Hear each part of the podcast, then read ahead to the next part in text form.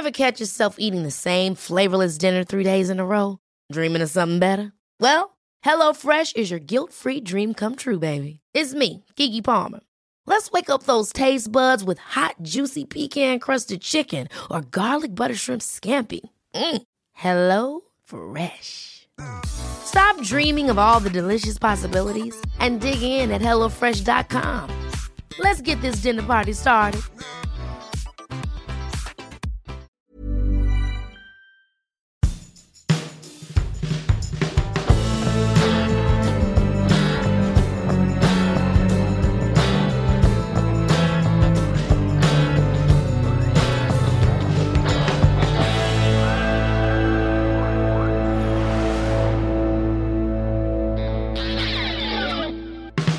Herzlich willkommen, Oliver Peral. Herzlich willkommen, Markus Dresen. An dieser Stelle darf mir eine Bemerkung erlaubt sein. Ja. Diese wunderbare Erkennungs-Jingle-Musik ja. äh, am Anfang des Podcasts Ach. hast du komponiert. Ja. Und eingespielt. Und man muss das an der Stelle auch mal sagen. Es ist, ich finde es ganz toll, weil es auch tatsächlich auch nach Beatles klingt. Ja, und insofern, ähm, also ich hoffe, dass ich jetzt nicht irgendwie so einen Rechtestreit bekomme. Komponiert ist, äh, ist sehr groß gesagt. Ich habe mir einfach so ein paar Songs äh, angehört und dann halt aufgrund dieser Songs so Akkordfolgen, die relativ typisch Ich wollte es einfach nur gesagt haben. Ah, das ist ganz Eigenlob stinkt ja normalerweise, aber ja. in, in, diesem Fall muss man sagen, äh, gefällt mir sehr, sehr gut. Wollte ich eigentlich in den letzten Folgen schon gesagt haben. Ich hab's aber leider geschuldet meines hohen Alters ja, vergessen. Vergessen. Ähm, jetzt genug der Lobhudelerei, weil sonst werde ich nur noch rot und kann gar nichts mehr sagen. Das wäre auch nicht schön. Also ein Podcast mit zwei, wo der eine nur rot und stumm ist, macht auch nicht wirklich Sinn.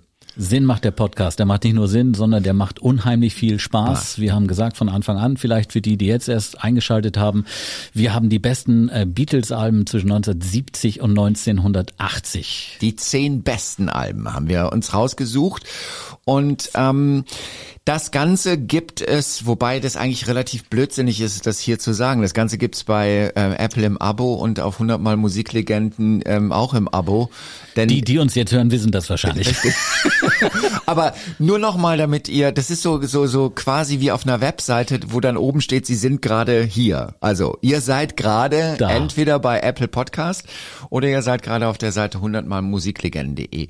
Ihr könnt aber gerne mal schreiben und sagen, wo ihr uns hört und ihr könnt sowieso gerne schreiben. Das ist immer Feedback gut. freuen wir uns immer. Ähm, und äh, die Produktionsfirma hier heißt ja podcast-monkey.com. Also unter Kontakt at podcast-monkey.com freuen wir uns höllisch über Feedback. Das Prinzip unserer Idee äh, ja. ist im Grunde genommen ganz einfach. Wir gehen davon aus, dass die Beatles sich niemals getrennt haben. Deswegen befinden wir uns in einem Paralleluniversum. Und was genau. sich da tut seit 1970 äh, ist einfach großartig und sensationell, weil wir auch selber, ich habe es in einem der Podcasts schon gesagt, dass man auf Titel stößt, die man überhaupt Richtig. nicht mehr auf der Rechnung hatte. Ja. Gar ja. nicht mehr. Ja. Genau. Und ähm, dieses Kriterium ist auch, ich habe das, das, das Lustige ist, ich habe in Vorbereitung zu den neuen Folgen jetzt, ähm, habe ich nochmal eigentlich ne, den Artikel gelesen, der die Idee generiert hat. Das finde ich total lustig. Dann fiel es mir nämlich ein. Und zwar, das, da kommen wir 1976 zu. Da gibt's mhm. eine Plattenkritik von einem der vier Künstler. Und in dieser Plattenkritik steht, der Song hätte es auf ein Beatles-Album geschafft. Und das war das war der das Initiation. War die Idee, ja. ja. Genau, das war die Idee. Wo, man, wo ich, ne, das ist doch eigentlich eine gute Herangehensweise. Ja, die ganze künstlerische Masse und Energie ja. fließt dann sozusagen, also von den, von den vier Jungs fließt dann in, in ein Album und das macht wahnsinnig viel Spaß. Und äh, es gibt ja auch die, die entsprechende Playlist gibt's ja auch dann ja quasi zum Runterladen für zu Hause. Unter genau. der Dusche genau. passt das. Also in den Show Notes, ja. ähm, das heißt unten drunter steht das Ganze und da könnt ihr nachlesen, wo die ähm, ähm, also die die Playlists äh, etc. pp. Das könnt ihr alles. Wollen wir noch ganz kurz auf das Jahr 1974 schauen? Da erschien das Album JPGR. Richtig. 1974 ja. mit zehn großen, wirklich großartigen Songs: Band on the Run, Bluebird, ja. Jet, Let Jet. Me Roll It. Richtig. Ein Kracher nach dem anderen und Nobody Loves You von John Lennon und Number Nine Stream und Whatever Gets You Through the Night. Die einzige Nummer eins für John Lennon jemals zusammen mit Elton John. Aber wir wollen nach vorne schauen. Wir wollen nach vorne schauen. Aber das ist ein guter Punkt, weil wir haben gerade hier echt so gegeneinander geschleimt. das muss sich ändern. Was muss sich ändern, weil denn eigentlich ist Olli der totale John Lennon-Fan und ich bin der totale Paul McCartney-Fan. Was ich überhaupt nicht verstehen kann. Ja, also während der Beatles-Zeit okay, aber alles, was danach kam, ist zum Teil sehr problematisch. Das werden wir auch gleich schon auch hören. Ich freue mich schon auf das Album von Paul, um das es jetzt gleich gehen wird. Genau, wir sind nämlich, äh, wenn wir 1974 abgeschlossen haben mit den ersten fünf Folgen, logischerweise Hm. im Jahr 1975. 75. Und äh, wir haben uns vorher quasi off-air darauf geeinigt, dass wir anfangen mit Paul, was ich gut finde. Ja, die letzten Male haben wir, glaube ich, immer mit John angefangen. Genau, klar. aber das war einfach nur Schleimerei von nein, mir nein, dir he is the best, also von daher. Geht schon gut los, okay. Ähm, also 1975, ähm, Paul McCartney bringt mit seinen Wings endlich wieder in Fünferformation das Album Venus and Mars raus, was Mhm. Das- nicht die ganze Wahrheit ist. Ne? Es gab nämlich schon vor diesem Album gab es einen Song, eine Single, ah ja, richtig. und zwar war das Junior's Farm. Farm, genau. War Genau. nicht auf der LP drauf. Genau. Die Geschichte dazu ist auch relativ kurz und knapp erzählt. Ähm, Paul McCartney war auf der Suche nach wieder einem Schlagzeuger und einem Gitarristen. Sind ihm abhandengekommen bei der Produktion zu Band on the Run und dann hat er George Britton gefunden und Jimmy McCullough. Toller Gitarrist, ne? Wurde, wurde entdeckt von Pete Townsend, glaube ich. Da war er noch ganz, ganz jung, 13, 14, 15. Ja. Auch unglaublich, die Geschichte. Ja, ja, ja und und und ähm, man muss ganz ehrlich sagen, der arme Kerl ist ja auch relativ früh gestorben und das hat einfach damit zu tun, der war auf diesen Erfolg einfach nicht vorbereitet. Der hat gesoffen. Der hat Ja. gesoffen, der hat alles genommen. Gibt ein, zwei Songs, die da auch mit umgehen mit dem Thema Ja. und äh, das wurde dann halt leider bestätigt durch den viel zu frühen Tod. Genau. Ja. Auf jeden Fall diese Nummer ähm, Junior's Farm ähm, ist quasi der erste Versuch von McCartney wieder mit einer gesamten Band zu spielen. George Britton, der äh, Schlagzeuger. Nachher haben sie alle gesagt, das war klar, dass es mit dem nichts ist. Der Typ ist einfach scheiße. Aber hier, als Jimmy McCulloch, der Da junge. Gitarrist. Geiler Typ. Echt, der hat geile Gitarre gespielt.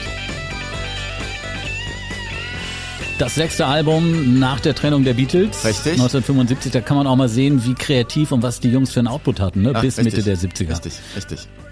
Ähm, Junior's Farm, ich weiß nicht, ob ich den draufnehmen würde. Ich habe in den letzten Podcasts immer gesagt, wir machen erstmal eine Klammer, eine Klammer drum. So ganz überzeugend finde ich die Nummer nicht, aber wir notieren's mal. Okay, Junior's Farm und ich mache eine Klammer drum. Ja, wir müssen natürlich, wenn wir über Venus and Mars sprechen, über einen Titel sprechen, der ganz symptomatisch für die Arbeit von Paul McCartney steht. Ich glaube, du Ich glaub- ahnst ich- schon, ich- worum es geht. Ich glaube, ich glaube, das geht mir hier gerade völlig in die falsche Richtung. Was wollen wir denn jetzt sagen, Herr Peral? Hm? Wir wollen sagen, dass diese Nummer, die wir uns jetzt ganz kurz anhören, Ja. die ist typisch zuckersüße. Ich weiß, wen Von du, Paul McCartney du willst, darstellt. du willst sicher You Gave Me the Answer spielen. Listen to what the man said. Ah, aber der ist so schön, der ist so schön, dieser Song. Okay. Very good to see you down in New Orleans, man. Yeah, yeah, yeah, yeah. Das war ein Hit. Absolut. Nummer eins. Klar. Aber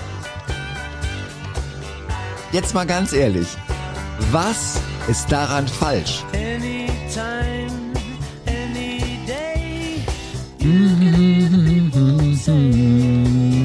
Jederzeit, jeden Tag kann man die Leute sagen hören, dass Liebe blind ist. Nun, ich weiß nicht, aber ich sage, dass Liebe nett ist. Da, da, da. Junger Soldat küsst Mädchen, lässt zurück eine tragische Welt, aber es macht ihm nichts aus. Er ist verliebt und sagt, dass Liebe schön ist. Du bist so ein Arschloch. Aber ich muss wirklich zugeben, wenn, wenn ich die Nummer höre, man kommt gut drauf. Man Es kommt ist- gut drauf. Ja, Es ist- absolut. Keine Frage. Also, ich, ähm, es gibt es, ich weiß gar nicht mehr, in den, in den eine Million Me ähm, McCartney-Interviews, die ich gehört, gesehen, gelesen, was weiß ich was habe, weil er hat darüber gesprochen, dass er ganz viele Songs einfach nur geschrieben hat, weil er gedacht hat, das ist jetzt mal gut, das zu machen. Also so, der hat es, glaube ich, gar nicht so, so dieses, ich muss diesen Song jetzt schreiben, sondern der hat sich hingesetzt und hat gesagt, ich schreibe jetzt mal einen Song über. So. Der hat das, glaube ich, auch sehr mechanistisch teilweise dann gesehen.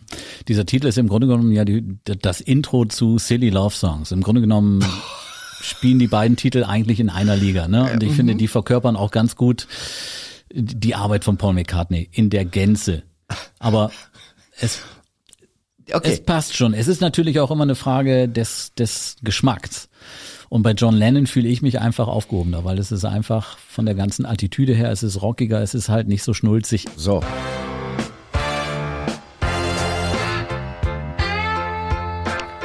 Ey, Sehr Beatles. das ist Beatles. Ja.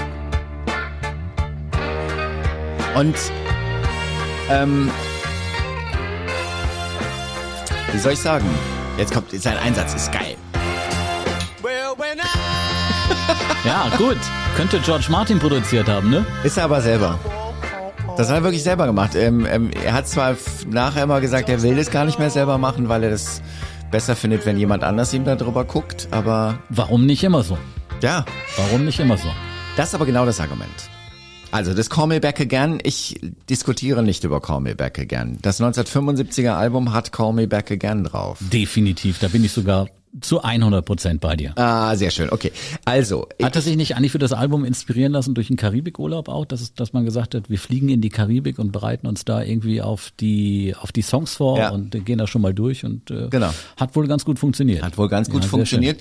Und er hat auch nach dieser Erfahrung mit äh, Band on the Run, da sind sie ja nach Lagos geflogen, äh, gesagt, äh, ab dem Moment haben sie immer versucht, sich irgendwelche ähm. Außergewöhnlichen Produktionsorte Richtig. zu finden, zu genau, suchen. Ja. Genau. Und ähm, Call Me Back Again ist für mich auch so das Argument, dass ich sage, ein Album, was Call Me Back Again drauf hat, darf einen Song wie Listen to What the Man Said drauf haben. Verstehst du, was ich meine? Mhm. Nicht wirklich, aber ich, ich sage einfach mal ja, des lieben Friedens. weil ich möchte der. Beatles-Koryphäe hier auch nicht widersprechen. Nein, nein, ich korrigiere der, der Paul McCartney-Koryphäe. McCartney, ja, ja. ja. Ähm, aber ich, ich finde wirklich, dass, ähm, und das ist das, was mich irgendwie immer so, so fasziniert an dem Mann, was der für eine Breite hat. Aber wir sind ja nicht da, um Paul McCartney zu feiern, oder? Sind wir eigentlich? Du bist auf jeden Fall da, um Paul Ja. McCartney zu fahren. Ich, ich werf noch mal einen kritischen Blick immer mal wieder drauf. das ist doch okay. klar. Okay, Ja? okay. Ähm, also, wir haben Call Me Back Again, äh, da sind wir uns einig. Juniors Farm, also ich würde da sagen, nee. Eher nicht. Was haben wir, was, also, was, Ich habe mir noch einen in der Vorbereitung notiert, Letting Go. Letting Go, ja, Go. das ist Können wir mal geil. reinhören. Das ist ich glaube, das könnte ein potenzieller Titel sein für ein Beatles-Album. Übrigens auch äh, produziert und aufgenommen, die Songs, glaube ich, in den Abbey Road Studios auch. Ne? nee, das ist New Orleans. Das ist direkt New Orleans. Das ist richtig New Orleans. Hört man auch ein bisschen raus, ja. Dies Raue. Und das ist, das ist eine geile Nummer. Genau. Jetzt erinnere ich mich auch. Das war das Interview. Da hat er über Letting Go gespielt und da hatte einfach dieses Riff am Anfang. Hat gedacht, das ist ein geiler Song für live. Da kann man mal sehen, was ein guter Gitarrist alles rausholen kann. Ne? Ja. Aber das Ding ist dann, der schreibt dann einen Text, weil er das Riff geil findet. Und insofern, das ist ein Song für Linda. Er sagt irgendwann, sagt er, Ladies and Gentlemen, and here we go, there's a new star und, und was weiß ich, was er alles erzählt von dem. Mother Nature, look at what Die done. Nummer überzeugt mich. Ich finde ihn ein bisschen, bisschen weit weg eigentlich in der Produktion. Ja. Ich hätte ihn ein bisschen mehr nach, nach vorne gestellt. Ja. Also der McCulloch hat sich da ein bisschen vorgedrängelt, Ja. oder? Ja.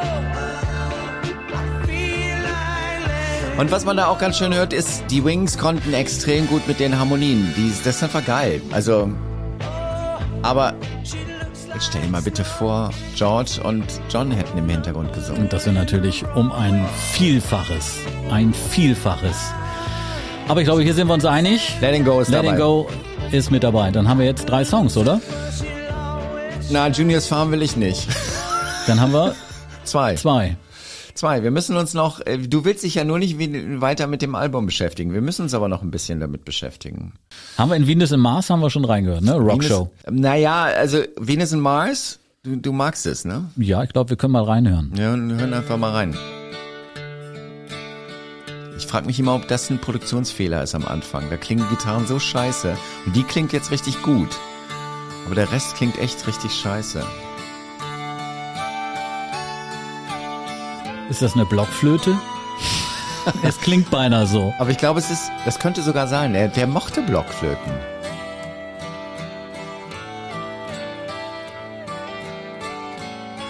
Eigentlich ist das ja nur eine Prelude zu der Rockshow.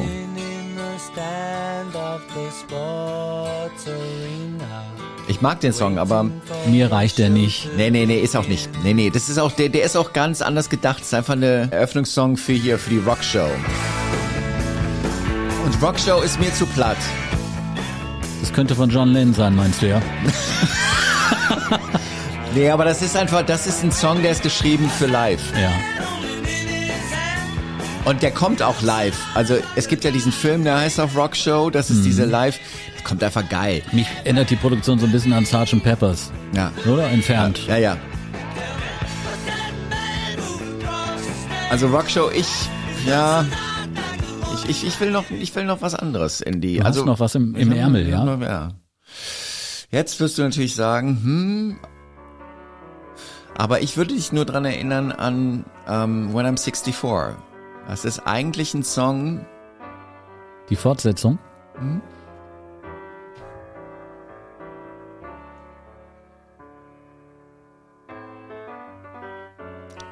du, der Peral hat den jetzt nicht auf dem Schirm. Jetzt Nee, hört gar er. nicht. Du überrascht mich jetzt mit der Nummer. Give me the answer to love eternally. I love you and you When I'm 64. Ja. Passt auf jeden Fall gut auf ein Beatles-Album. Finde ich auch. Finde ich besser auch als ähm, Rockshow.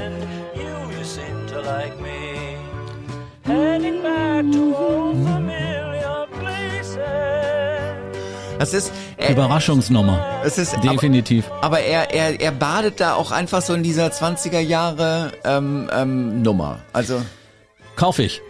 das ist schön. Kauf ich. Nehmen wir mit drauf. Dann habe ich in der Vorbereitung auf äh, dieses Album Ja. noch äh, den Titel Medicine Jar entdeckt. Ja, Der ist auf dem Album drauf, ich glaube auf der B-Seite, wenn wir mal gucken. Küsse, natürlich. Und da hören wir mal rein und da geht's eben darum, das ist im Grunde, im Grunde genommen eine sehr eindringliche Warnung davor, bitte das mit den Drogen nicht zu stark zu konsumieren. Lustigerweise singt Jimmy McCulloch den selber.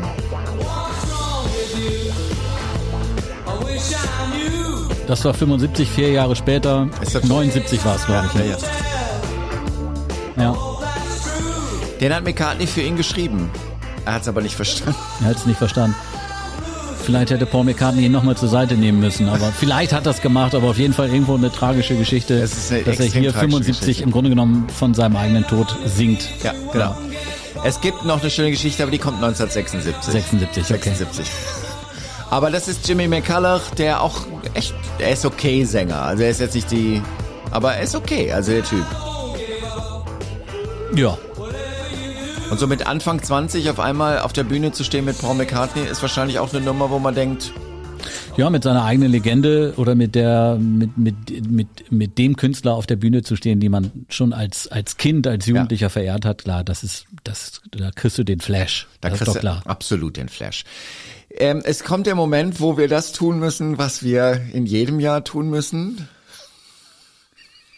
Uns entscheiden. Nee. Wir müssen zu John Lennon rübergehen. Haben wir uns denn jetzt auf die Titel geeinigt, auf die wir uns noch nicht geeinigt haben? Na, ich würde sagen, ähm, wer Junior Farm ist immer noch äh, eingeklammert, aber Call Me Back Again, Letting Go and You Gave Me the Answer. Passen das alle ich, ganz das gut. finde ich, finde ich, äh, sind wirklich gut. Also, ne? John Wobei, Lennon. Ich würde noch mal ganz kurz auf dieses Listen What the Man Said eingehen, weil das ist ein Titel, der, der, der, der steht so ein bisschen außerhalb dessen, was eigentlich die, dieses Album Venus in Mars ansonsten so verkörpert. Ich finde Ja. so dieses zuckersüße Element, wobei das ja auch durchaus positiv ist Ja. bei der Nummer, man kommt, aber der unterscheidet sich schon sehr, sehr stark von den anderen Produktionen. Findest du nicht? Das absolut, aber das war eben so mein Argument, dass ich sage, weil diese anderen Sachen da drauf Mhm. sind, kann ich das auch gut nehmen, weil das sind so Songs, wo ich irgendwie, also ich glaube, es gibt niemand, der, ähm, wenn er das einfach so hört, sagt, "Üh, was ist das denn? Das geht runter. Denn man könnte jetzt das als negatives Argument nehmen und sagen, ähm, Rockmusik muss auch irgendwie edgy sein. Das, ich, ich kann das sehr teilen, aber äh, für mich schafft es McCartney sowohl als auch zu, hinzukriegen.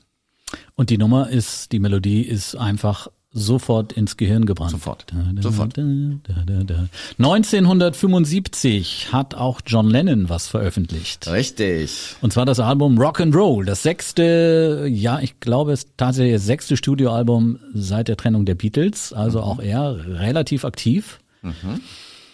Und es gibt eine krasse oder die Geschichte, wie dieses Album produziert wurde beziehungsweise entstanden ist, ist relativ krass. Es ist sehr lustig. Ich finde, ähm, es, es gibt diesen schönen Spruch von Jackson Brown, der heißt Talking about music is like fucking for virginity. Und deswegen, ähm, äh, weil, um uns gleich mal so ins Bild, weil wenn man den ersten Song hört, weiß man, wo wir sind. Sehr cool. Die Ausstrahlung ist schon. Sehr cool, sehr cool, sehr cool. Also, die Geschichte ist krass, ich habe schon gesagt. Sie Ja. beginnt im Grunde genommen mit der Meganummer Come Together. Da gibt's diese berühmte Textzeile hier Come Old Flat Top. Ja.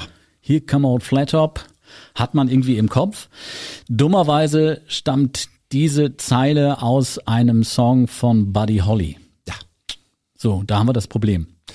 Da Heute gäbe es da einen Problem. riesengroßen Rechteskandal drüber. Den ja. gab's damals auch, der war nicht so riesig, aber doch sehr eindringlich. Und zwar hat sich dann ein gewisser Morris Levi gemeldet bei John und hat gesagt, "Mm, John, hör mal zu, ich bin Chef von Roulette Records, ziemlich große Plattenfirma. Und äh, der rechte Katalog von diesem Titel und von vielen anderen Titeln äh, aus den 50ern, Anfang der 60er liegt bei mir. Äh, es ging Es dann war ein Buddy Holly Song. es ne? war ein Buddy Holly Ja, Song, genau. ja. Dann ging's äh, vor Gericht ähm, und äh, Levi hat aber dann trotzdem auf eine Klage verzichtet, weil man sich so außerhalb äh, des Gerichtssaales dann nochmal zusammengesetzt hat und dann hat dieser Levi zu John Lennon gesagt, pass mal auf, wir einigen uns auf Folgendes. Bei deinem nächsten Album versprichst du mir, dass du drei Titel aus meinem Song-Rechte-Katalog mit draufnimmst, also coverst. John Lennon hat gesagt, ja, mach ich. Mal, das mach ich. das mach ich. Das erstmal äh, das Intro von der Geschichte. Sprich, das war der, der, der, der Initiationsmoment Genau, letztendlich. genau. Und dann hat äh, John Lennon angefangen, sich diesen Rechtekatalog mal ein bisschen genauer anzuschauen, weil er erst gedacht hat, um Gottes, was kommt da jetzt auf mich zu? Und dann hat er festgestellt, boah, da sind ja all die großen Nummern drauf, die wir in unserer Jugend in Liverpool gehört haben. Little Richard, Buddy Holly und so weiter. Und davon war er total begeistert und hat dann sofort gesagt, wie, nur drei Songs, ich mache ein komplettes Coveralbum. Ja. Na, das war die erstmal die die äh, Hintergrundgeschichte von Rock and Roll. So das Album.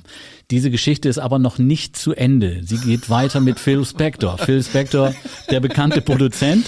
Der John Phil. man muss das ganz ehrlich sagen, wir lachen hier drüber, der Mann sitzt im Knast, ne? Wegen, weil er eine Frau umgebracht hat. Also, Aktuell immer noch, ja. Ja, ja, ja, ja, ja. Boah, der ist, Der ist heftig, der, der Typ. hat Probleme, ja. der Mann. Der hat wirklich Probleme. Der hatte auch damals tatsächlich schon Probleme. Ja. Obwohl er damals natürlich äh, sehr erfolgreich war durch die Zusammenarbeit mit, mit den Beatles, mit, mit John Lennon. ja, und vorher auch schon, also die, die Wall of Sound, Phil Spector, einfach dieser einer der, der, der bekanntesten, ja, ja. größten Produzenten. Ja, so. ja.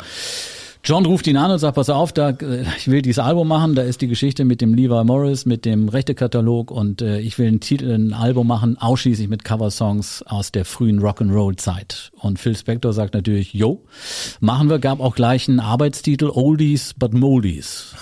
Oldies but, das passt auch ein bisschen zu uns, oder? Da hatte man allerdings das Problem Mitte der 70er, dass sich John Lennon und auch Phil Spector nicht so gut benommen haben. Wir reden über das Lost Weekend. Unter noch, anderem, ne? ja. ja. Ja, ja, ja. Wo John Lennon eigentlich dauerstoned war. Ja, und besoffen Und und, besoffen. Ja, ja, ja, ja. ziemlich runtergekommen. Man muss es äh, ganz ehrlich und offen sagen, dass er Ja. da auch so gut rausgekommen ist, grenzt eigentlich an ein Wunder. Ja. Die beiden haben sich dann das erste Mal Ende 73 zusammengetan. Also wir, das Album Rock'n'Roll kam 75 raus. Ende 73 begann die eigentliche Produktion.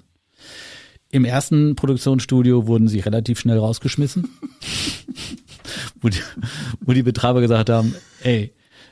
John Lennon, Phil Spector ist uns scheißegal, aber das hier brauchen wir nicht. Also ich habe ich hab irgendwann mal eine schöne Geschichte gehört, dass äh, äh, Phil Spector gerne auch schon mal Ideen, die nicht durchkamen, mit einer Knarre Ja, durchgesetzt er ist auch hat. tatsächlich äh, Ende de- Ende 73 tatsächlich mit einer Pistole mal äh, ins Produktionsstudio gekommen und hat auch tatsächlich auch den ein oder anderen Schuss abgegeben. Richtig. Also wirklich heftig. An die Decke geschossen, weil er gesagt, ja, ja, genau. Das machen wir so. Es, sie haben gesoffen ohne Ende, was auch einen Hintergrund hat, weil Phil Spector hat damals gesagt, tagsüber nehmen wir die Instrumentalparts auf. Ja. Also sie haben das Album nicht live eingespielt und man hat sich tagsüber, weil man auch irgendwo nicht so konzentriert war und man war stoned, man war besoffen, man war desorganisiert, äh, haben diese, diese Aufnahmen für die Instrumentalparts ewig lange gedauert. Und die Gesangsparts von John sollten dann abends aufgezeichnet werden. Ja, ja Da war wahrscheinlich keiner mehr in der Lage, das überhaupt zu machen. richtig. Ja, Ja, ja, Riesenproblem. ja. Im zweiten Produktionsstudios Studio wurden sie auch rausgeschmissen. und der Streit zwischen John Lennon und Phil Spector, der eskalierte dann irgendwann. Ja. Und zwar führte das dann dazu, dass Phil Spector einfach abgehauen ist, aber nicht ohne die bisher aufgenommenen Bänder oder produzierten Bänder. Diebstahl, ganz klar, ne? Ja. Ja. Und dann kam es irgendwann dazu, wir sind jetzt schon im, im, im Jahr 1974, im, im ersten Quartal, war das glaube ich März oder April, hatte Phil Spector einen schweren Autounfall. Okay. Koma. Scheiße. Und die Bänder waren verschwunden. Keiner wusste, wo die waren. Also Koma, daraus wachst du ja nicht so schnell wieder aus. Hat dann wirklich gedauert bis in den Sommer 1974. Da schickte er dann reumütig John Lennon die Bänder zu. Okay. So, und das war dann der Startschuss sozusagen zu der eigentlichen Produktion für das Album Rock'n'Roll. Ja. Okay. Und zwar aufgenommen damals im, im Landhaus von diesem besagten Morris Levi, zu dem dann auch das Verhältnis natürlich sehr eng und gut wurde, weil der hat sich natürlich gefreut, dass John Lennon ein ganzes Album aus seinen Songs macht.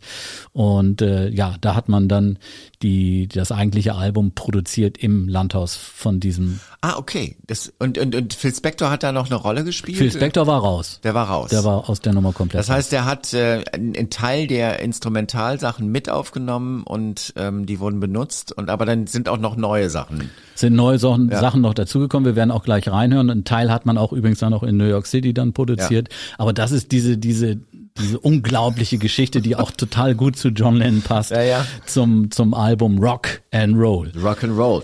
Ähm, interessanterweise, es gibt einen deutschen Beitrag zu dem Album. Album. Aha. Mit Astrid Kircher. Die hat das ähm, Cover ähm, ähm, äh, geshootet. Das ist Wow. nämlich eine Aufnahme aus Hamburg. Aus den Richtig, da sieht Hamburger man John Zeiten. Lennon extrem vor so einem. Hauseingang, ne? Richtig. Richtig, genau. Und das ist Astrid Kirchers Foto. Und ähm, da haben sie auch ziemlich dran rumgebastelt, weil man sieht im Vordergrund sieht man zwei Menschen, die vorbeilaufen und die sind halt sehr verschwommen. Das Richtig. heißt, John musste ganz schön lange sehr ruhig stehen. Ganz ruhig, stimmt. Ganz ruhig stehen. Und dann gibt's noch einen Schriftzug, glaube ich, ne? Genau. Über, über dem, Ja. dem, das ist ein Hauseingang, wenn ich das richtig, Richtig, ist in ein Hauseingang, Ja. Mhm. genau. Und das Foto ist noch aus Hamburger Zeiten. Also ähm, was ich auch letztendlich muss man, das haben wir schon ein paar Mal gesagt in den Folgen, die haben sich ja auch immer gegenseitig Nachrichten geschickt. Und auf einem Soloalbum ein Cover drauf zu haben, was aus einer Zeit ist, wo sie zusammen irgendwie in Hamburg waren, ist eigentlich Ein Zeichen. ein Salut. Ja, absolut. Hallo. Hab dich lieb. Genau. Das ist Vermisst äh, dich. Ja, das muss man wirklich mal sagen. Ich habe es gerade nochmal nachgeschaut. Äh, die endgültigen Aufnahmen zu Rock'n'Roll fanden dann äh, im Oktober, also Ende 74, in den Record Plant East Studios in New York City statt. ich bin jetzt sehr gespannt auf deine Auswahl. Ich habe folgende Titel notiert. Ja. Äh, Slippin' and Slidin', ein Titel im Original. Na, ich verrate noch nicht, vielleicht äh, kommt ja der eine oder andere Hörer drauf, vielleicht kommst du auch drauf. Slippin' and Slidin'. Zu dem Titel gibt's auch übrigens ein Video. Zu zwei Songs hat John Lennon dann äh, entsprechend Videos Ja. produziert, die dann äh, präsentiert wurden bei entsprechenden Talkshows und so weiter. Slippin' and Slidin' ist dabei.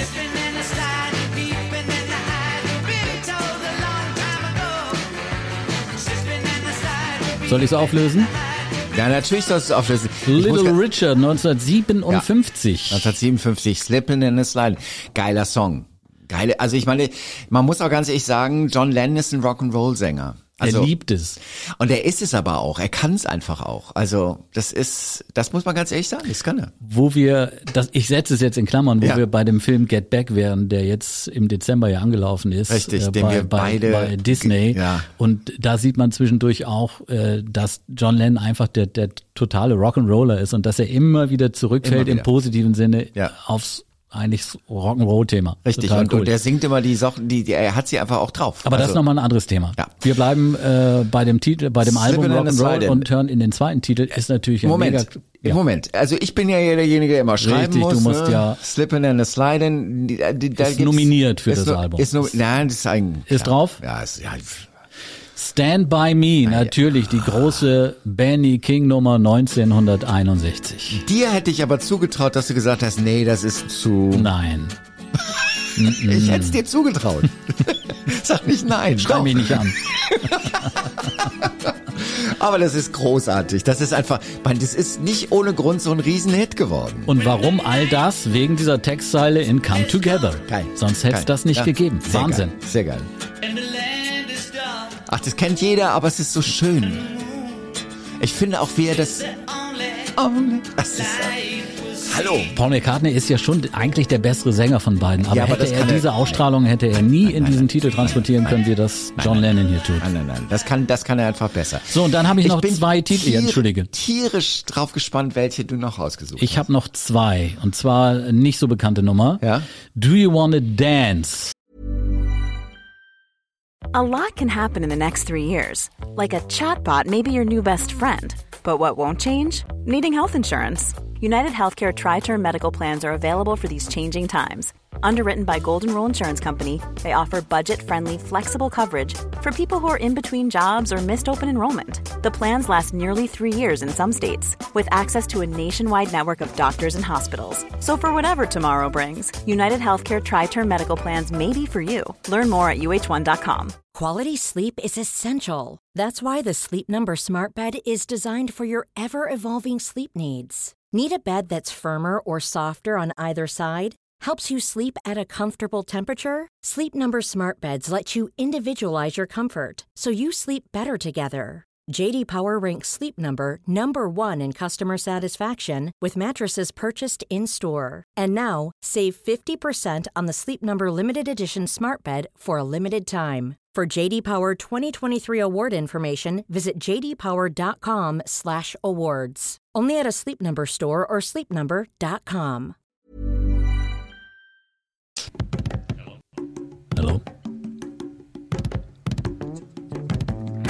Geiler Anfang.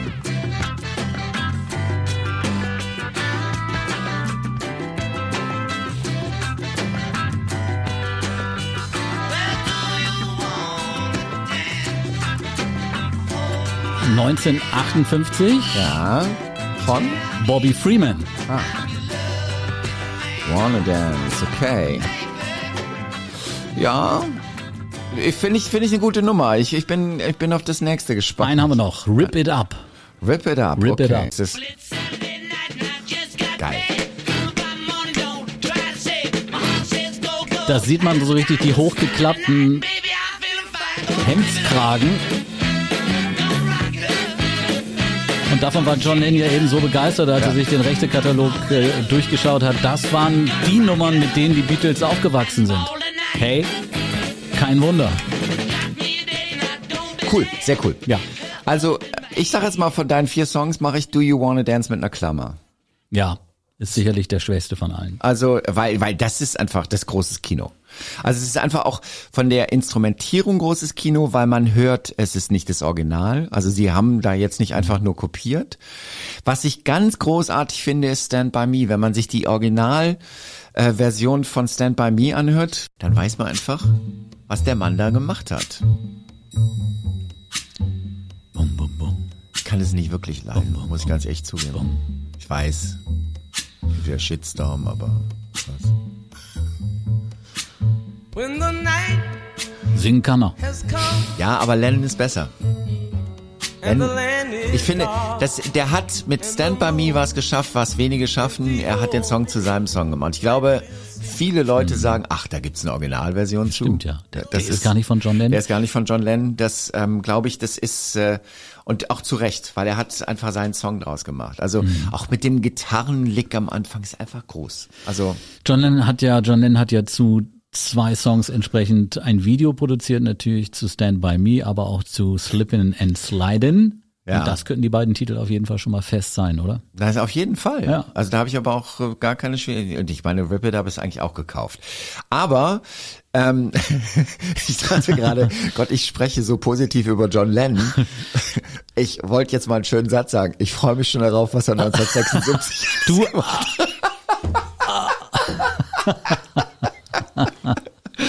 Die Produktivität von John Lennon sinkt ein bisschen. Das ist Sinkt auch ein insofern bisschen. ganz interessant. Äh, Im März hat er die beiden äh, Videos noch produziert. Im Oktober 1975 sein 35. Geburtstag. Ja. Und äh, am selben Tag wurde der gemeinsame Sohn Sean Taro Ono Lennon geboren.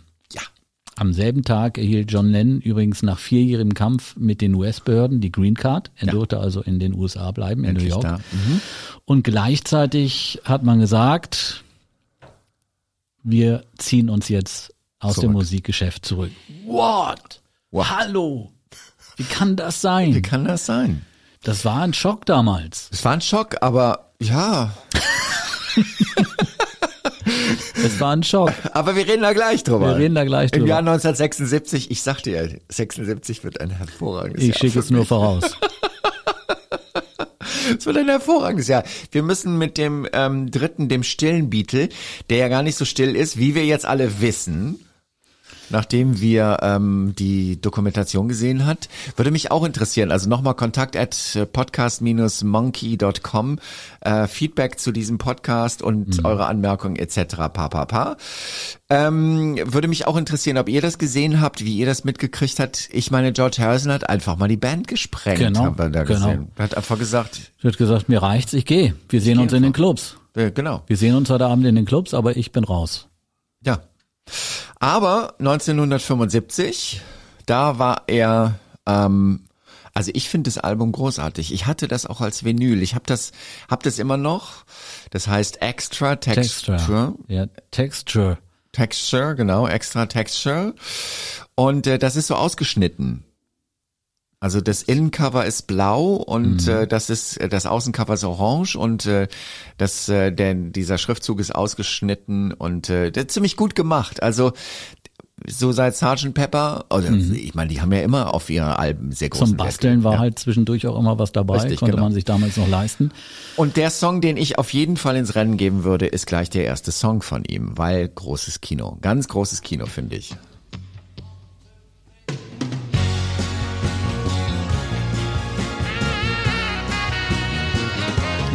Jetzt bin ich schon da. Erinnert mich so ein bisschen an den Wall of Sound von Bruce Springsteen. Ganz entfernt, Ja. aber das war mein erster Gedanke.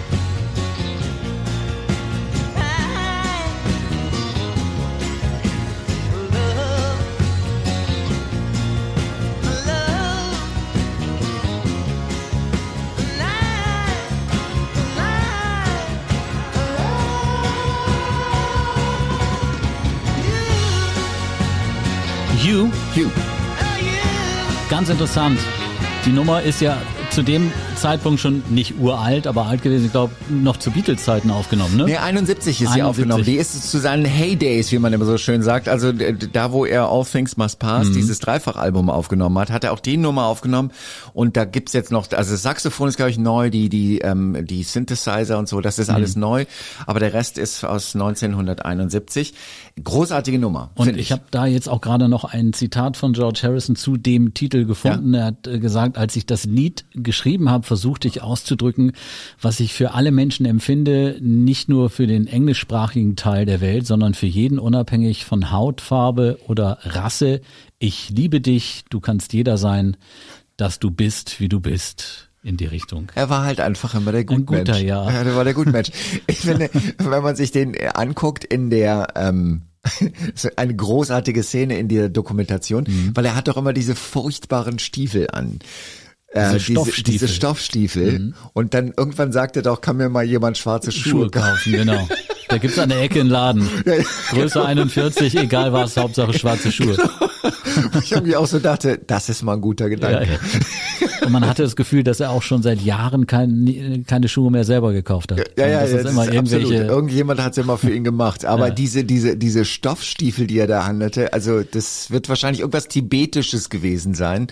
Und äh, deswegen hat er das angezogen, weil er das wichtig fand. George Harrison hat ja eigentlich die wichtigen Entscheidungen der Beatles eigentlich immer vorangetrieben. Es gab Ja. also zwei, 1966, wo er gesagt hat, live auftreten, ich Mach bin raus, Ja. habe ich keinen Bock mehr. Und dann jetzt eben auch in dem Film Get Back, wo er sagt, pff, nee, So, so läuft es nicht. so funktioniert es nicht. Und das traut man ihm, also so vom Image her, Überhaupt traut man zu. ihm das gar Nee, nicht zu. nee, aber nee. er hatte da doch relativ starkes Mitspracherecht am Ja. Ende. Also Naja, ich glaube, man, wa- wa- was, was, was man auch wirklich nicht ähm, äh, vergessen darf, ist, dass die vier auch immer der Idee verpflichtet waren, wir sind vier und wenn was nicht einheitlich abgestimmt wird, dann läuft's halt auch nicht. findet es nicht statt. dann findet's nicht statt. Und das haben sie bis zum Schluss durchgehalten. Die anderen drei Jungs waren ja ziemlich schockiert eigentlich. Und dann gab es ein Treffen Ja. bei George, Tag später oder zwei Tage später, wo es auch noch keine Lösung gab. Ja. Also George hat sich da nicht sofort über den Tisch ziehen lassen, sondern gesagt, pff, nee, auch nicht. Ist es nicht, will ich nicht. Und dann vergingen nochmal zwei, drei Tage und dann, oder nicht so viel, ich glaube ein Tag und dann kam er dann doch zurück ins Produktionsstudio. Ich habe gerade auch eine schöne Idee. Also wenn die Hörer und Hörerinnen da draußen ähm, ähm, das noch nicht gesehen haben, diese Dokumentation, und sie gerade auf dem Weg sind zu einem Shitstorm zu meinem Haus, weil sie sagen, ähm, der- Typ sagt so böse Sachen über John Lennon. Ich lade euch ein, ihr könnt da bei mir zu Hause mit mir zusammen die, die Dokumentation gucken. Stichwort äh, Shitstorm nochmal. Ja. Markus Dresen war ja auch derjenige, der gesagt hat, dass Imagine von John Lennon ein Scheißlied ist. Und zwar in aller Deutlichkeit, ich glaube, es war, 1971, das Album 1971. 1971. ja, ich will es auch nochmal äh, für die genaue Dokumentation, genau, Give Me Some Truth. Ja, Da haben Ist das wir Album. Imagine ist der Opener auf der B-Seite Richtig. und du hast keine Sekunde verstreichen lassen, diesen Titel nicht zu mobben. genau. Nur nochmal für alle, die auf dem, auf dem Weg Aber- Markus Dresens Haus sind. Aber, aber wir sind ja, wir sind ja bei George Harrison. Extra Texture. Extra, genau. Ich habe auch einen Titel da entdeckt. Sag mal. Und zwar den Titel This Guitar, weil er mich einfach äh, an wollte- den anderen Nummern natürlich, nämlich auch erinnert. Natürlich, ist, oder? zweite, ist der zweite Teil. Das ist aber klar. Aber das ist, ich bin auch schon da. Also, das ist so, das ist Beatles. Ja. Großartig. While My Guitar Gently Weeps, Part 2. This guitar can't Keep keep, from from crying. Schön mit dem Moog-Bass. Geil gemacht.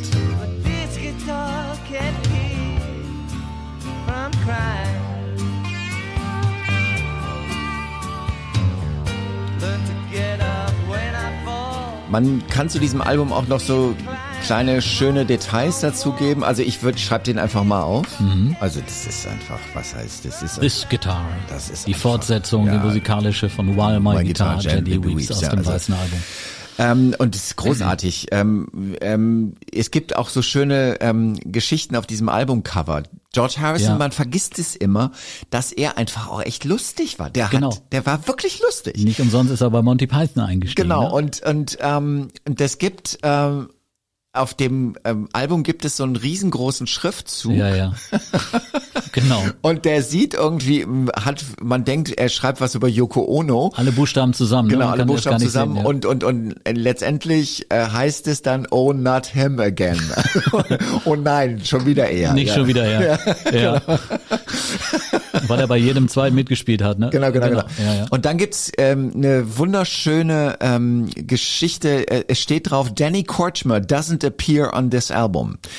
Und dazu muss man wissen, dass Danny Kortchmer, der auch ein gutes Verhältnis zu George Harrison hatte, Danny Kortchmer war damals einer der ähm, am meisten beschäftigsten äh, Studiomusiker in Los Angeles. Und das Album ist in Los Angeles aufgenommen worden. Deswegen kannte er ihn Ja. und er fand es einfach so klasse, der spielt gar nicht auf meinem Album, das muss ich aber Muss auch draufschreiben. draufschreiben. Und gab's da nicht auch irgendwie die Geschichte von einem abgekauten Apfel? Genau, genau, Das- weil äh, das Apple-Label, das ging ja langsam den Bach runter und deswegen haben sie dann, also ein abgegessener Apfel, nicht mehr das normale Apple-Label hat er drauf gemacht. Absolut Daumen nach oben. Also das ist wirklich ein, ein Humor. Ich würde sagen, ähm, wir haben uns nie da wirklich drüber unterhalten, aber das Cover für das Album 1975 sieht definitiv so aus wie das von, von, von George Harrison, weil es ist groß. Es ist Ja. also echt großes Kino. Und wenn ihr irgendwie in einem Plattenladen vorbeikommt, sucht nach der Platte und habt einfach eine Stunde Spaß, weil ihr könnt überall Sachen finden. Das Wenn man das Ding noch toll. sozusagen im Original findet, Ja, ja. das ist schon groß, ja. Wenn ihr dann für den Shitstorm und die Dokumentation hier vorbeikommt, zeige ich euch. George war ja auch äh, relativ stark in Liebesliedern. Da Ja. gibt's auch einen Titel, den ich entdeckt habe, äh, Can't Stop Thinking About You. Und dann müssten wir uns ja auch mal unterhalten, wen er da gemeint hat.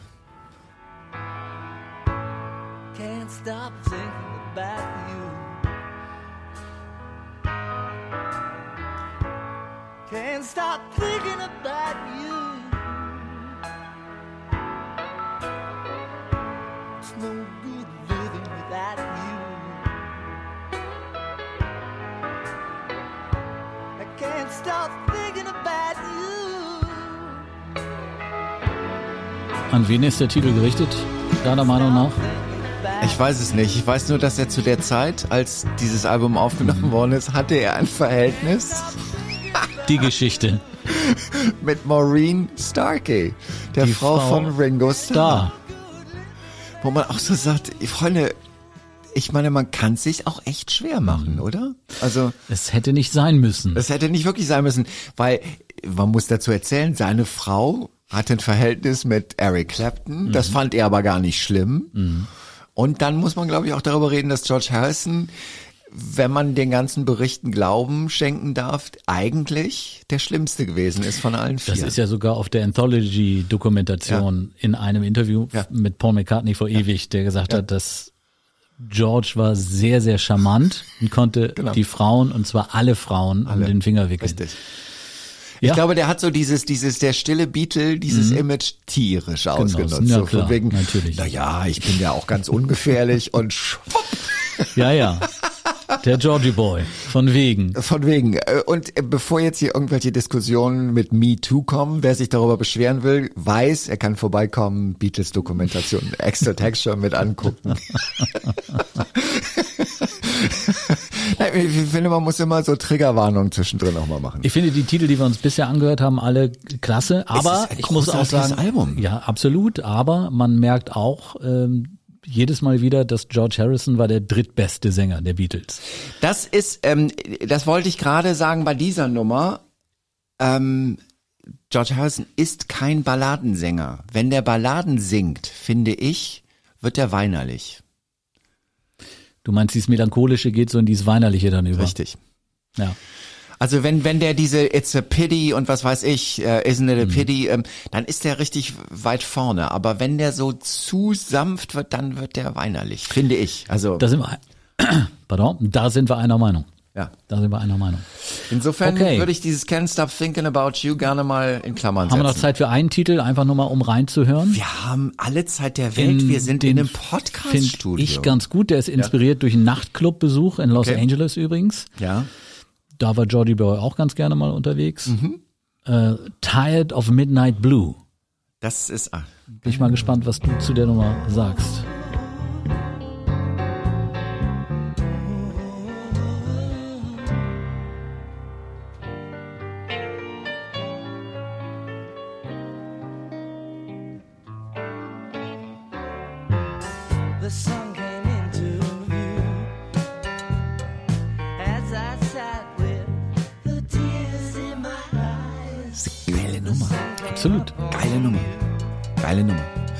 Was ich auch finde, ist, George Harrison ist eigentlich derjenige, der sich am weitesten entwickelt hat in seiner Solokarriere.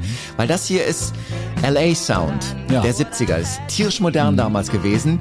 Während die anderen noch so mit Beatles Sound und so gespielt haben, war er schon derjenige, der gesagt hat, ey, das ist es gerade. Schöne Analyse, ja. Finde ich, finde Ja. ich. Weil das ist echt so, dass so diese LA-Szene Definitiv. Der 70er. Ja. Geile Nummer. Finde ich definitiv auch besser als Schreib Can't Stop. Thinking About You. ja. Haben wir schon aufgeschrieben. Dann haben wir jetzt vier nominierte Titel. Von George Harrison. Erstaunlich, ne? Es wird schwierig. Aber es ist ein gutes Album. Das ist ein Album, was so ein bisschen ähm, äh, in Vergessenheit geraten ist. Aber dafür gibt es ja die zehn besten Alben der Beatles Zwischen von 1970 1970 und 1980 von Olli Perral viel, und Markus Dresen. Richtig. In unserem viel zitierten Paralleluniversum. Richtig. Ja. Das haben wir heute noch gar nicht gesagt. Das ist das erste Mal, ne? Oder ganz am Anfang habe ich es, glaube ich, einmal kurz erwähnt. Ja, aber wir müssen es jetzt nochmal sagen, weil wir können diesen schönen Soundeffekt dann immer machen. Wir haben uns für diesen Podcast in dieses Paralleluniversum bewegt. Ja. Ich sage das jetzt nochmal ganz nah ans Mikrofon. Wir haben uns für diesen Podcast ganz wagemutig in das Paralleluniversum bewegt. Okay, hätten wir das auch.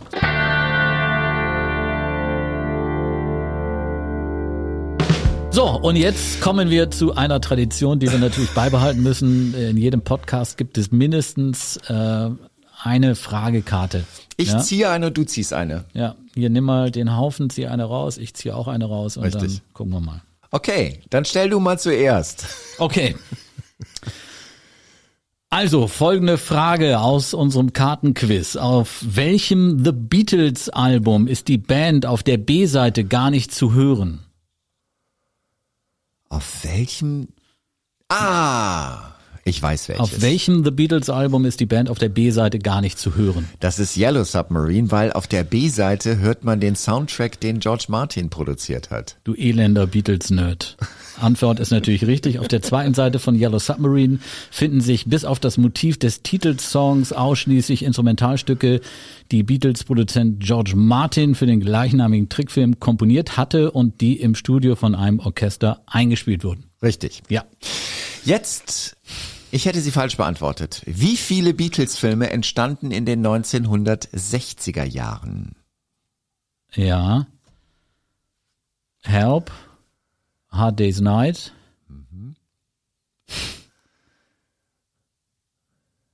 Magical Mystery Tour Den hätte ich vergessen. und Yellow Submarine. Okay. Noch einer? Ähm, hier, der John Lennon-Film zählt aber nicht da. Uh -uh. Dann bin ich eigentlich durch. Okay, stimmt aber nicht, weil Ah, es gibt Let noch It Be? Let It Be, richtig. Let It Be, richtig. Let It Be. Also das, was man jetzt quasi in dieser, ist finde ich auch perfekt die Frage gerade. Das, was wir gerade sehen in der Dokumentation, was ja immerhin, es waren acht Stunden, oder?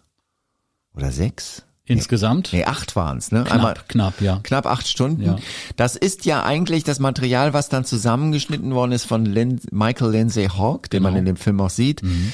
und der 1970 mit dem Film Let It Be rausgekommen ist. Und ähm, ja, der sehr frustrierend war. Ja, es gibt, ergibt ein trauriges Bild Ja. der Band. Also man ging damals aus dem Kino raus und war völlig Richtig. erschüttert, weil man dachte, die Jungs sind einfach so zerstritten und so zerrissen und ja, eigentlich am Ende eben. Richtig. Ja. Richtig. Also insofern fünf Filme. Ich hätte, ähm, ich habe ihn zwar auch sogar auf noch auf VHS-Kassette, aber ich hätte Magical Mystery Tour vergessen. Siehst du. Habe ich damit gewonnen jetzt eigentlich? Nee, du hast ja die falsche Antwort. Nee. Da fehlte was, ne? Let, Let It Be fehlte. fehlte, mhm. Na gut, okay. Punkt für dich. Ja, okay. Haben wir eigentlich irgendwo eine Liste gemacht? Egal. Oh Mann. Oh Mann. So, wir sind ähm, bei George Harrison äh, fertig, würde ich mal sagen, Ja. oder? Vier Songs. Also das ist auch jetzt schon mal, aber es ist ähm, der der der Tatsache entsprechend, dass es einfach ein saugutes Album ist. Und jeder, der das noch nicht gehört hat, sollte das auf jeden Fall mal tun. Wir kommen zu dem vierten Beatle. Es wird schwierig. Ringo Starr. Ja, ähm, Ringo. Das ist ein bisschen unser Sorgenkind. Ne? Es ist, es ist einfach immer so ein Sorgenkind gewesen. Ich meine, wenn man den heute so sieht, ist er ja irgendwie so göttergleich. So, dass er immer mit Peace and Love, Peace and Love durch die Gegend und keiner redet eigentlich darüber, dass er immer noch nicht wirklich Erwachsen substanzielle geworden ist. Musik macht. Ach so, substanzielle Musik, ja. Ja. Das ist natürlich schwierig bei Ringo Starr. Ja, er hat so ein paar Nummern. Wir hatten ja auch einige dabei, wenn ich mal so gucke. So Photograph ist eine gute Nummer. Ähm, Der aber No No Man. ja, ja, der, wobei der No-No-Song, der war schon, No-No-Song. der war schon so eine Nummer, wo man gesagt hat, ja, ist so eine Ringo-Nummer, ist so wie Act Naturally und Ich finde, Paul McCartney und John Lennon haben das ja ganz charmant gelöst Ja. äh, in den 60ern, dass, äh, dass Ringo halt auf, auf jedem Album einmal präsent sein durfte und ähm, das haben sie gut gemacht. Das ist schon richtig, Und aber auch immer mit Titeln, die auch gut zu Ringo Starr gepasst haben. Es immer ist so dies, dies Lustige, dies Yellow Submarine-like. Ja, aber wir sind jetzt in unserem Paralleluniversum. Ja. Wir haben Material, an das wir uns halten müssen. Richtig. Aber es gab in dem Jahr Ende des Jahres noch ein Best-of-Album Okay. von ihm, und zwar mit dem Titel Blast from Your Past. Aus, Okay. Auch das aus vertraglichen Gründen. Auch er war ja bei, Apple unter Vertrag. Ja. Der Vertrag lief aus, deswegen nochmal diese Compilation. Und da gibt's äh, äh, einen Titel, und zwar Early 1970. Der Titel ist wiederum nicht auf diesem Best-of-Album drauf, sondern auf der B-Seite von It Don't Come Easy. Was wir ja schon 1900, äh, muss ich gucken, 72, ne? Auf dieser EP, die wir gemacht haben. Ja, ja, ja. Auf der EP ist es drauf. Richtig. 72. 72, da ist es drauf. Ähm, okay. Und diese B-Seite, okay.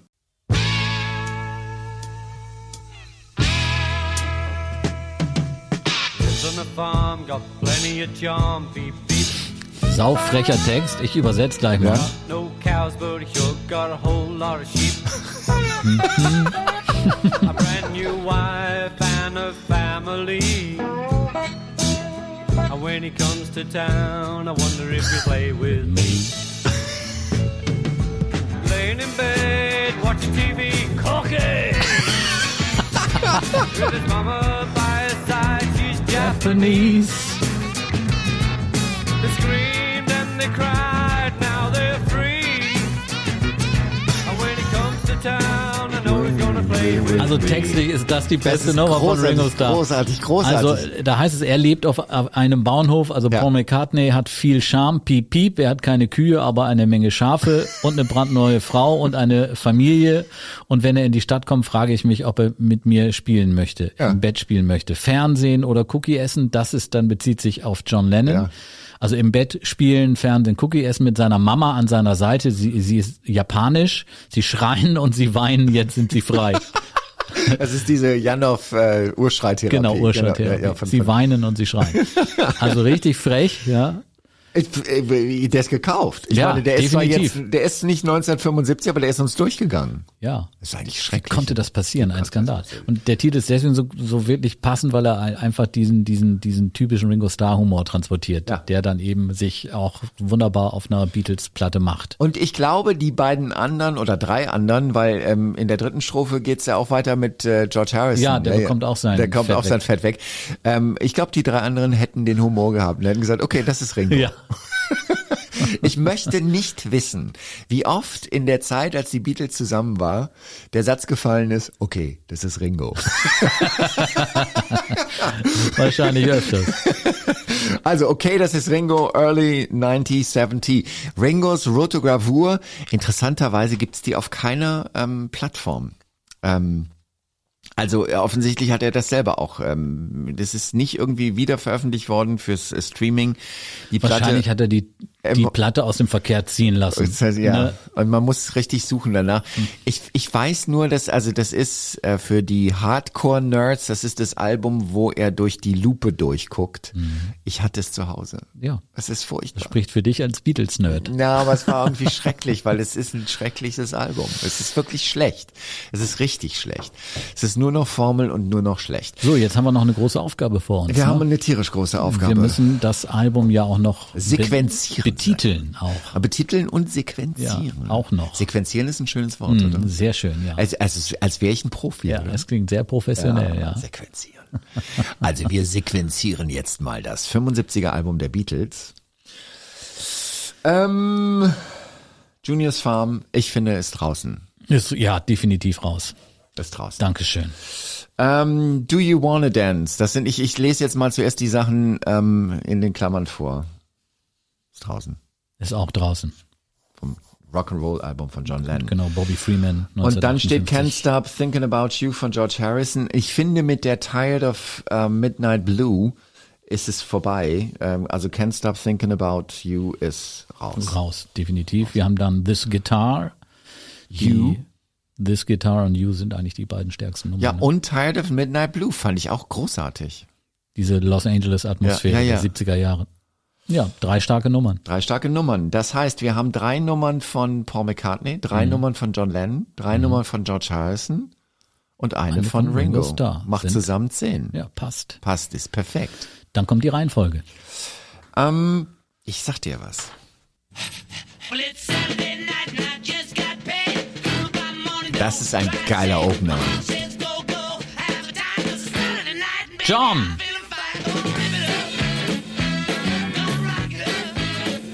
Weißt du, was, was mir auffällt? Da fehlt der Bass. Also es wird zwar ein Bass gespielt, aber das ist sehr höhenlastig, der Sound. Hm, stimmt, jetzt sagst. Fällt auf. Fällt auf. Ich würde sagen, das ist eine geile Nummer zum Starten. Ist der Opener. Klingt nach einem, nach einem richtig starken Opener. Das ist so, ich, also, ne, wir stellen uns vor, 1975, Mhm. Olli und Markus gehen in den Plattenladen, kaufen sich die neue Beatles-Platte, wie sie heißt, entwickeln wir, wir noch, und legen sie auf zu Hause, knicki knicki, und dann kommt auf einmal Rip It Up. Und ich meine, hallo, also, Geil. finde ich gut. Eins, Richtungsweisend übrigens. richtungsweisend. Ja. Ähm, ich finde, ich finde ganz ehrlich You von George Harrison als Nummer zwei. Wobei, vielleicht Mhm. Wäre das auch Liebeserklärung an die Menschheit. An die ja. Menschheit, richtig. Aber vielleicht wäre es auch der perfekte Starter, also Nummer 6 für die zweite Seite. Finde ich besser. Ja. Vielleicht finden wir einen Titel, der die Eins noch toppt. Da müssen wir jetzt zu McCartney gucken. Dann müssen wir definitiv zu Paul McCartney. Ui, da sind die ganzen Karten runtergefallen. Ich muss die mal gerade aufheben. Bitte. Du lachst heimlich unterm, unterm Produktionstisch. Ah, es ich ist bin ja, schockiert. Es ist wirklich, es, es, es passieren hier Dinge, es ist Sodom und Gomera hier. Ja. Also ja. Uh, Letting Go dann vielleicht. Als Nummer zwei. Hm. Letting Go ist eigentlich eine John Lennon Nummer auch. Finde ich. Also sie ist zwar von Paul, Paul McCartney, aber das ist so eine, Ich versuche gerade mir den Titel nochmal vorzustellen. das brauchst du doch gar nicht, weil wir können ihn doch einfach anhören. Jetzt, ich finde, einen Paul McCartney Song nochmal zu hören, Ja. ist doch eine Nummer, wo ich sage, also, das lassen wir nicht zweimal sagen. Letting Go. Ja. Den hatte ich mir auch notiert übrigens, ja. ja. Yeah.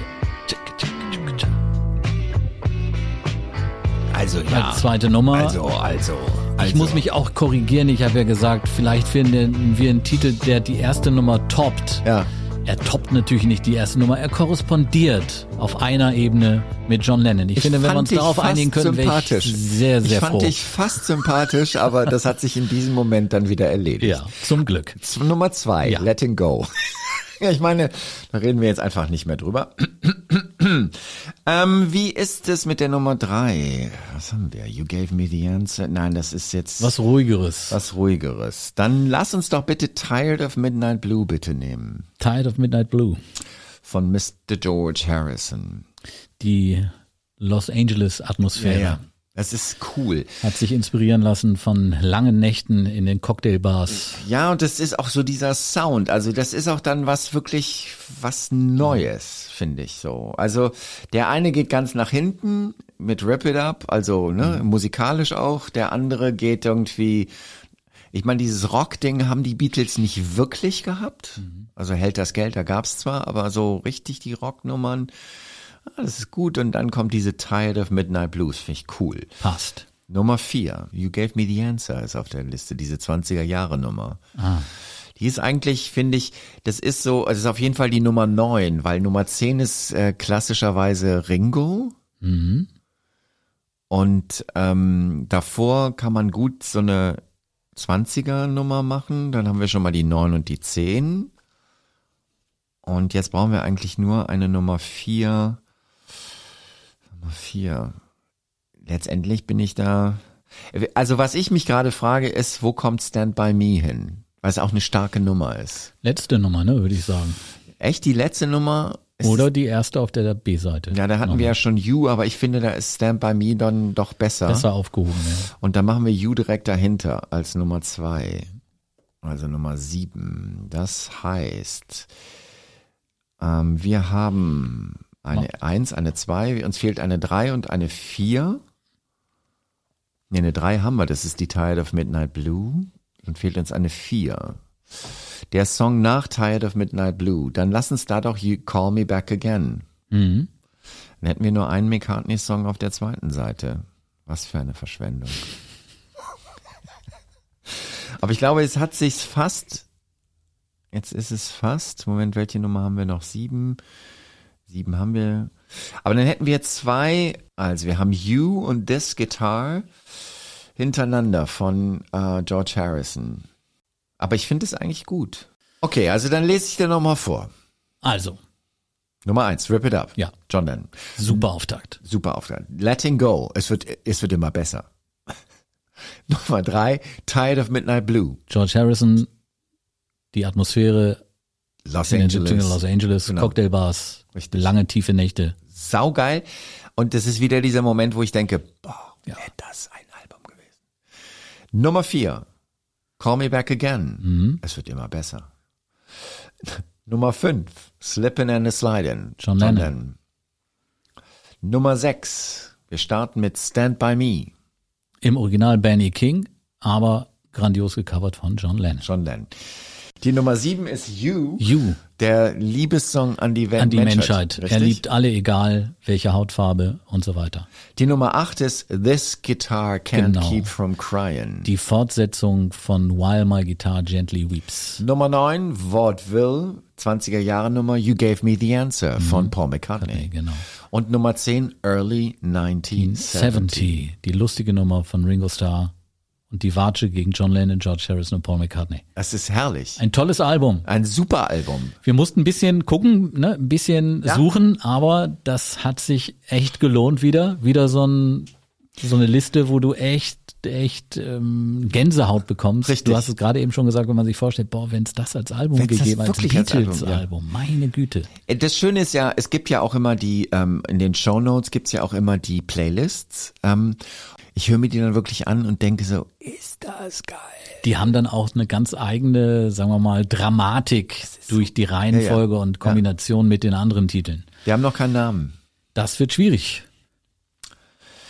Wir sind, äh, Also bisher die, die Albumnamen, GPGR, das war 1974, weil es so starke Persönlichkeiten waren. 1973 Great, Ja, was es wirklich war. Mhm.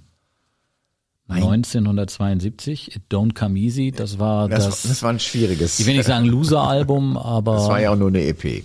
Ungewöhnlich flach für Beatles-Verhältnisse. Du meinst, äh, 1971 Gimme Some Truth Ja, ja, genau. und 1970 Simple Things. Wir, wir schlawenzeln gerade bei anderen großartigen Namen rum, weil wir keinen Namen für das 1975er Album geben. Denk, denk, denk, denk, denk. Also was zeichnet dieses Album aus? Also, wenn man sich jetzt mal anguckt, was so rundherum passiert, Springsteen wird groß, 75 wird der, der, der, Die, der die Zukunft des Rock'n'Rolls. Genau, Born to Run, da, da geht er richtig ab.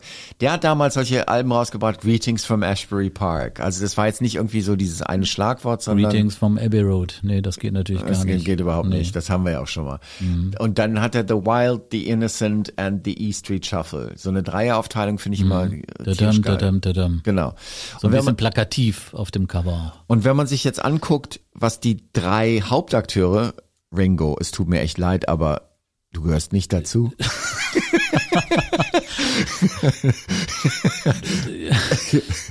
Humor, aber das passt halt dann in diese Aufzählung nicht. Richtig, richtig. Aber wenn man sich anguckt, was die machen, äh, John Lennon guckt nach hinten. Mhm. The Past. Rock'n'Roll, 50er Jahre. Genau. Und ähm, ich finde, dass, dass McCartney ist so derjenige, der ist so richtig, in, der versucht immer so Bestandswahrer. Der macht Rock, The Presence. Und ähm, George Harrison, ich sagte es schon, ich bin da auch immer erstaunt, dass er dafür nicht so die Credits bekommen hat. Der ist derjenige, der am modernsten ist, der nach vorne guckt. Zumindest auf dem Album klingt er super modern. Richtig. Ja. Mhm. Das, also The Past, The Presence, The Future. The Future.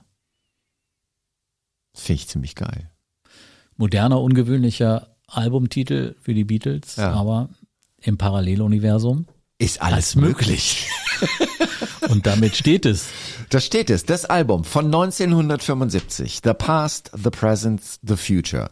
Rolling Stone sagt dazu, wie immer überraschen die Beatles. Ja.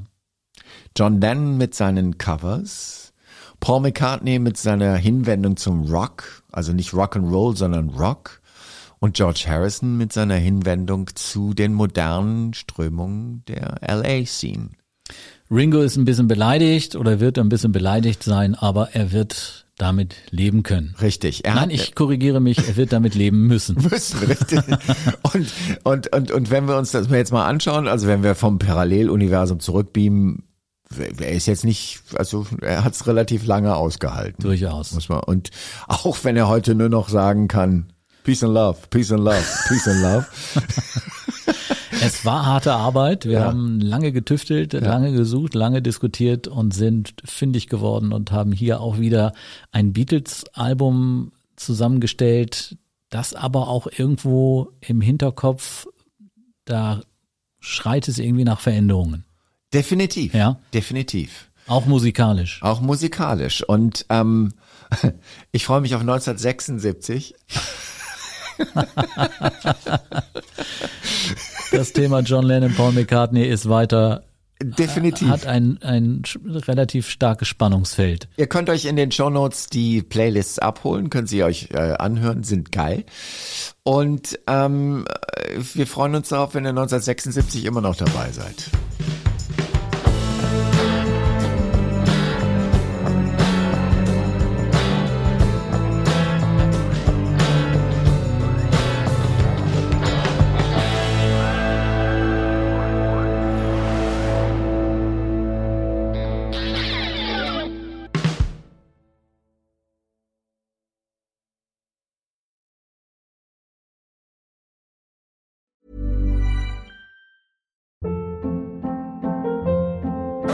Hold up. What was that? Boring. No flavor. That was as bad as those leftovers you ate all week. Kiki Palmer here, and it's time to say hello to something fresh and guilt-free. Hello Fresh. Jazz up dinner with pecan-crusted chicken or garlic butter shrimp scampi. Now that's music to my mouth. Hello Fresh. Let's get this dinner party started. Discover all the delicious possibilities at hellofresh.com.